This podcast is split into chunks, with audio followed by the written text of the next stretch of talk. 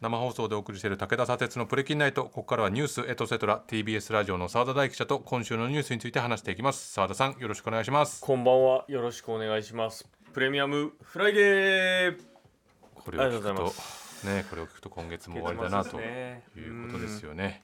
一応台本には「こんばんみ」と書いてますけどね。ああ本当だ。えーこれは別に特に守らずと。まあ守らないですね 先週はねあのスタジオではなくて、はいそうでした、えー広島からということで、はい。まあ、G7 サミットがちょうど行われていて、はい。えー先週の放送の時点では明日ゼレンスキー来るよというような話をしているそうでした。ところでしたよちょうどね、はい。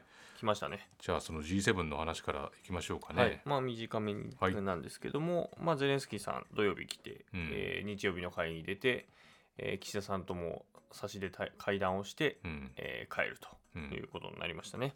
で今回あのサミットが終わると必ず首脳宣言というのがまとめられるんですけど、はい。ざっくりというと、まあ、法の支配に基づく自由で開かれた国際秩序を守り抜くとか、まウクライナ支援継続しますよとか、えー核兵器のない世界への取り組みとかあとグローバルサウスと呼ばれる、まあ、新興国と上国との関係を強化していきますよっていうようなことが守り込まれていたと。うんでさらに、まあまあ、当然ながら、まあ、ウクライナ支援するってことはロシアとは距離を置くっていうことだし、まあ、中国に対してはあのもっと例えば、えー核兵器持ってる核兵器の数字出してねとか、うんまあ、そういうこと結構まあ注文つけるような文言が結構あったりっていうこともあって、まあ、中国外務省から早々に非難の言葉が飛んできたりっていうこともありましたと。うんで最終日にあの議長会見が必ず行われるんですけども、はい。今回あの平和記念公園内のうん。お外ではい。やると。やってましたね、はい、ということで、まあ、通常会見あのこのこのコーナーでも紹介しましたけど会見室に入れないっていう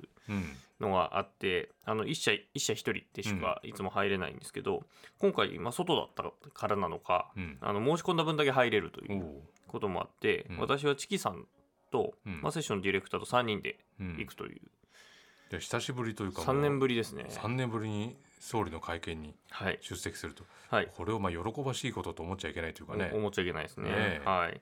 で、まあ、冒頭、岸田総理は、あこの厳しい安全環境、えー安全保障環境だからこそ、法の支配に基づく自由で開かれた国際秩序を堅持して、まあ、平和繁栄を、えー守り抜く決議を世界にし示すと。うんでそれが G7 の議長国である日本に課された使命だとうんいうことを言った上で、まあ、広島ということもあって核兵器のない世界に向けて取り組んでいく決意を改めて共有してえー G7 として初めて、えー核軍縮に焦点を当てた、えー G7 首脳、まあ、宣言の中の広島ビジョンというのを出すことができましたと。うんいうことで成果を強調したと。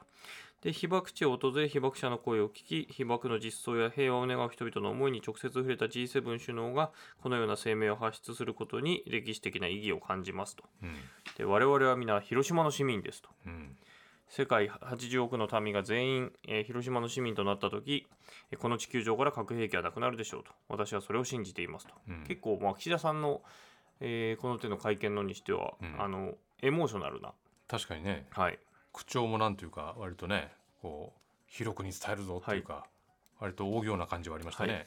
で質疑応答で時事通信の記者からいきなりなんですけど、うん。え解散するっていうのがいきなり聞かれるという。これもまた多いと思ったよね、うん 思いましたね。質問限られてるのにそれかよっていうね、で野党から不信任決議案出されたらどうするっていうのを問われて、うん。まあやえー重要な政策課題に結果を出すこと、えーそれを最優先に取り組んでいくとうん。いうことで、今、解散・総選挙については考えていないと、この考えは従来通り変わっていないと、まあ、ずっと言われている通りの回答をされると。これでもまあこれ当てられるのが最初から分かってる記者っていうことなの？このまあ、事実上だからあの官邸クラブでうん代表しての質問なので、うん。まあ、事前にクラブ内でも当然こういうこと聞きますってことはシェアされてるでしょうし、うん。でもこれでも当然だけど日頃と比べると、まあ、国際的に注目されてる会見でもあって、しかもその1番目の質問ですからね。です。よね、それは国内の解散するんですか？っていう、うん。で実際そこでしますとかってことは絶対にならないであろう、はい。ニュアンスを問う質問っていうのをここで一問目にしちゃう、うん、うん、どうなんでしょで、えー地元の記者クラブ広島の記者クラブを代表して NHK が聞いてるんですけど、うん。その後の質問これはまあちゃんとしたことを聞いたなと思っていてう、、え。えー日本政府は核抑止力への依存を続けていて、うん。まあ、このあり方、まあ、広島ビジョンというのを出してるけど、ええ。結果被爆地広島が願う核廃絶への思いとは相入れないという声もありますよねと。これはねずっとこの広島ビジョンに対してうん。言われてることですよね、うん。廃絶と言ってるけど抑止ってこれ両立するの？っていうね。っていう話ですよね。でそれについてどう答えたかというと我が国を取り巻く安全保障環境これは一層厳しくなってます。これさっき言った通り。うん。でそのそのような中でえー国民の命と財産を守り抜くべく安全保障上のえー課題に対処すること。そして同時にこの核兵器のない世界という理想に現実を近づけてい,、えーいくべくようあいくようにまあ取り組んでいくことと、うん。これは決して矛盾するものではないという、うん。まあ、答えになっているようななってないようなうんなんか多分耳で聞くと聞くとなんとなくあれ？意味が通じそうになるかもしれないけど、これ言葉テキストにして読んだりすると、うん。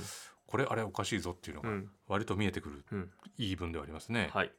で、まあ、その会見だったんですけど、トータル40分ぐらいかな、うん。やってたんですけど、えー質問自体は4問っていう、はい。はい、日本が、まあ、官邸クラブと地元の広島で1問ずつで、うん。え海外メディアが1問ずつっていう感じで。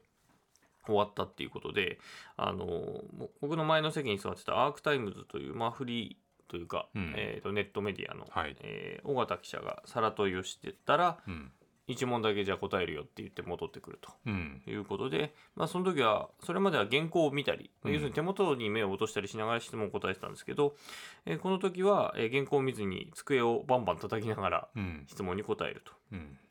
ということでしたと。まあこういうふうにこうねあの質問一つでも引っ張り出す、あるてある意味でこうやや挑発的に迫るっていうことってそうですね、逃げるんですかって聞いてましたね。あのね。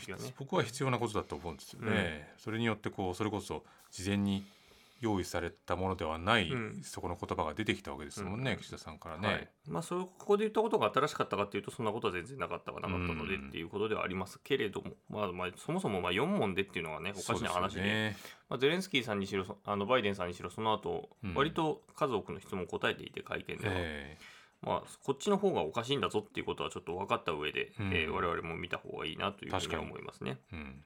で、まあ、このうん日本の記者が一番最初に聞いたあー不信任決議案についてはあの自民党の萩生田政調会長が火曜日、うん。えーラジオ日本の番組に出てまして、うん。まあ、その中で問われて今直ちに政治的空白を作って国民の皆さんに信用を問うということではないと思っているという、まあ、慎重な考えが出たとうん。いうことですね。あと取材しててちょっと気になったのはこれか原爆落とされたのは別に広島だけじゃないっていう話があって、え長崎の話が本当に一言も出てこないなっていう。え確かにそうですね。うん。うん。まあ、岸田さんがその我々は広島の市民だと、うん。で80億の民が全員広島の人間なんだと、う。んそれちょっと確かになんていうか言葉の選び方としてね、もうん。っと触れるべき点だったのかっていう感じはしますね。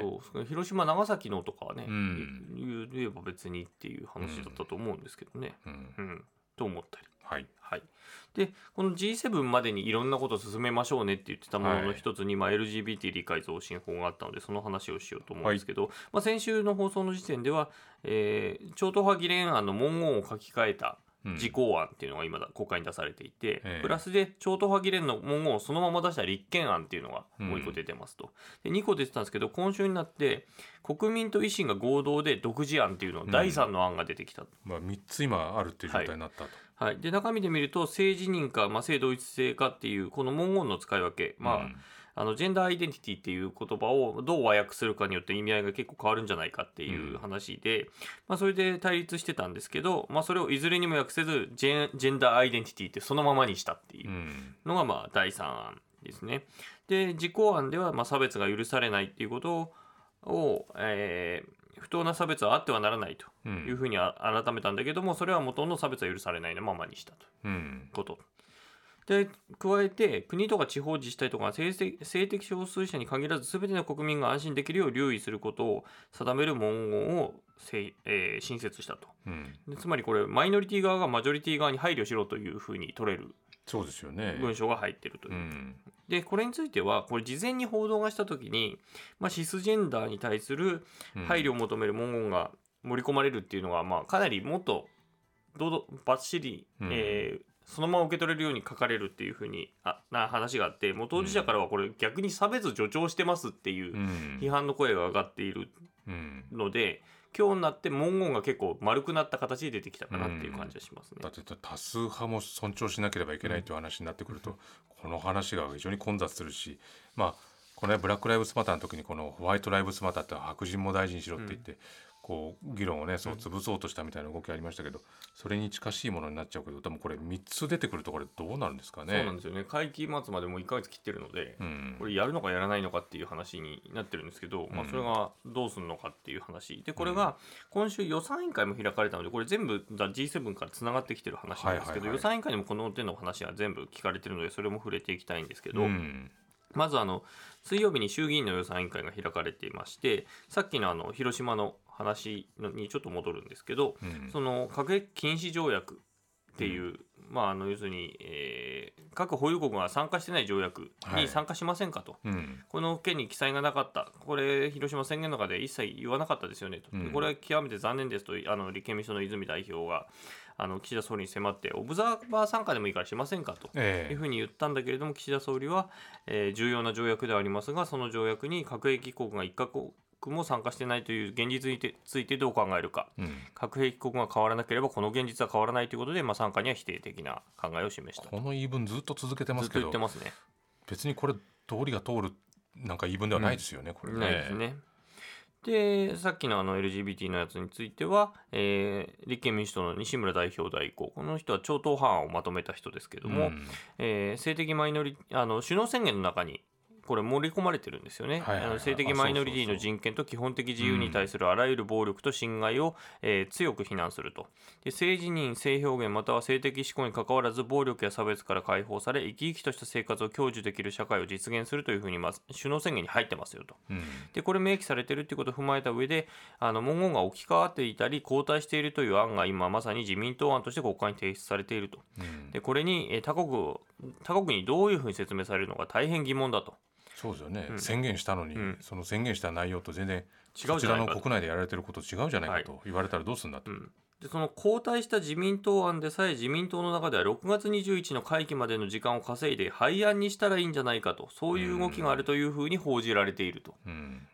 もう時間稼ぎになってるんじゃないかと。そうね。でサミット前に他の国の、えー目だけをもとにして、えーあの法案だけ形で出して、うんうん。でこの国会で成立をさせないというようなことになれば非常に姑息なことだと思うし議長国として大変問題だと指摘したのに対して、うだ。岸田総理は自民党としても与党としても手続きを踏み提出した法案については国会において、えー審議、えー議論が進むことを期待すると。これは当然だとうん。いうことを言ってて、まあ、成立させるとは言わなかったとういうんことですね。なるほどね。あそうかそうか。絶対に成立させますというふうには言わなかったとね、うん審議が進んで議論が進むって議論が進んだところで廃案になることは全然あり得るので、そうね、はい、うん、成立させるとは言わなかった。言わなかったってことね、そして、はい。えーまあ、ここから話ちょっと変わりまして、えーマイナンバーのマイナンバー大変だもんね。ねねすごいですね、で火曜日に河野デジタル担当大臣が、まあ、誤って別の人のマイナンバーが登録されてたっうん。ていうことですねエントリーしたらぜ別な人の名前が出てきたっていうことで、うん。明らかになってこれいろんなところで起こってて今日の、